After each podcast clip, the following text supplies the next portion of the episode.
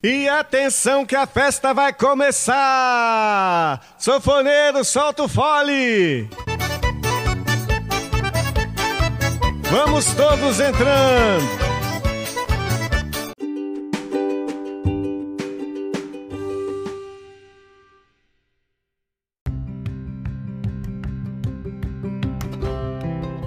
Oi, gente, tudo bem com vocês? Eu sou Luísa Gualberto e começa agora o Farofa Cast. Já me segue no Instagram, farofa_cast, que tem muitas dicas e receitas. E eu já vou logo pedindo desculpas, porque eu fiquei devendo uma receita de bolo na semana passada. Mas eu vou compensar, viu? Prometo.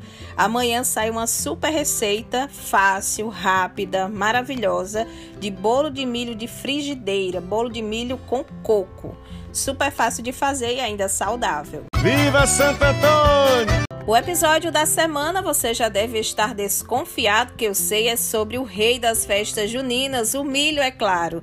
Originário das Américas e base da alimentação das populações indígenas, o milho é um alimento presente em muitas culturas e civilizações e um dos mais importantes do nosso continente. É na Europa a origem histórica das tradições juninas, quando agricultores realizavam festas para comemorar as colheitas. O costume foi introduzido aos poucos no Brasil durante a colonização. Portugal, um dos países colonizadores, tinha a tradição de celebrar a colheita do trigo entre os meses de junho e setembro. Mas o Brasil não era um grande produtor de trigo na época e as festas começaram a ser celebradas com o milho, que tem o um período de colheita justamente nesta mesma época. A tradição é plantar na semana de São José, lá no mês de março, para colher agora em junho. Cozido ou assado, servindo de base para canjica, pamonha e bolos, o milho é consumido o ano todo aqui no Nordeste, mas nas festas de São João ganha um destaque especial. E essa maravilhosidade que é o milho, além de muito saboroso, é rico em nutrientes importantes para o nosso corpo. E quem está dizendo isso não sou eu, mas a Nutri Karina Leles, que permanece aqui conosco, sim, dando dicas espertíssimas aí nos nossos episódios. Vamos conferir. E chegou a época mais esperada de muitos, a época do consumo do milho e seus derivados. Mas você sabe os benefícios desse alimento funcional? Pois é, alimento funcional é aquele que além de passar fome, de nutrir, ele também tem benefícios para a saúde. E o milho é um desses alimentos. O milho ele é rico em fibras, tem uma ação específica para o intestino, tem uma ação também benéfica para o colesterol. Ele é rico em carboidrato, uma excelente fonte de energia e nesse período de quarentena pode sim ser um pré-treino. Ele é rico em magnésio e fósforo, que são dois micronutrientes importantes na prevenção de doenças ósseas e cardiovasculares e ele também é um excelente antioxidante possui luteína, que vai prevenir também as doenças degenerativas da visão. E afinal, quanto de milho consumir? Assim como tudo em nutrição, a gente não deve comer em excesso. É importante a qualidade, ingerir esse milho assado, cozido ou naquelas preparações, mas na quantidade ideal. E aí, se você gosta desses derivados do milho, fique atento também ao açúcar, em se tratando de um bolo de milho, de uma canjica ou de uma pamonha. Mas é um produto muito nosso, é época de consumi-lo, consuma com moderação. Além de fazer bem para a saúde, ele é muito gostoso.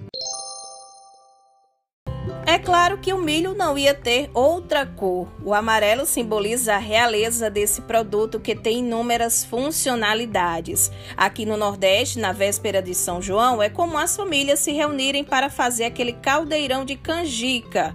Em outras regiões do Brasil, pode ser conhecida como curau. Canjica, em outras regiões do país, é o que conhecemos aqui no Nordeste como munguzá, que é outra delícia junina.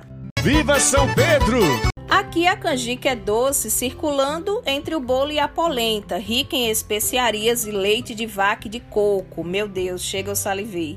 Lá em casa é assim. Na véspera de São João de manhã, as mulheres da casa saem para comprar o milho. Para canjica, o milho tem que ser maduro, quando ele está mais puxado aí para o amarelo ovo.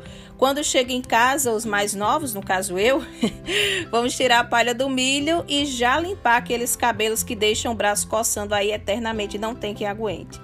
Depois do almoço é que a farra começa. Uns vão debulhar o milho e outros já vão passando o milho com leite no liquidificador. Depois desse moído todo, a canjica vai para o fogo e a briga começa para o revezamento da mexida da panela. E olha o detalhe aí nessa mexida. Você tem que mexer no mesmo sentido eternamente. Se mexer para outra direção, a canjica vai desunerar, não vai prestar. Não sei porquê, mas enfim, é tradição. Quando a bicha começa a engrossar e começa o experimento, experimenta para testar doce e sal. Sim, vai sal na canjica para potencializar todos os sabores. Depois desse mexe-mexe, quando a canjica já está quase no ponto, formando bolhas bem grandes, é hora de colocar manteiga de garrafa ou da terra, como conhecemos para essas bandas de cá. Enquanto isso, os espectadores desse processo vão distribuir os pratos na mesa para receber a canjica. É prato, é pote sem tampa, o que couber canjica dentro você coloca lá na mesa. Tirou a canjica do fogo, distribui nos recipientes e polvilha canela por cima, que para mim é a cereja do bolo e finaliza divinamente todos esses sabores. No final, a briga é para raspar o fundo da panelinha ali do caldeirão. Fazer canjica não é só um processo de culinária, mas um evento familiar. Todo mundo da casa, seja homem, mulher, menino, periquito, papagaio, enfim, todo mundo se envolve nesse processo. E a janta na véspera de São João é a canjica, é claro, né? A mãe também deixa umas espigas para cozinhar e fazer bolo de milho para festejar São João. Não tem coisa melhor. Minha gente, os festejos juninos estão arraigados na identidade do nordestino desde pequeno. É festa irreverente, é festa ritmada, é festa saborosa com essa preciosidade que o milho proporciona. Nosso episódio da semana vai chegando ao fim e, mesmo sem poder sair de casa, aproveite esse período cheio de religiosidade, cor e sabor. É hora de criatividade. Viva São João!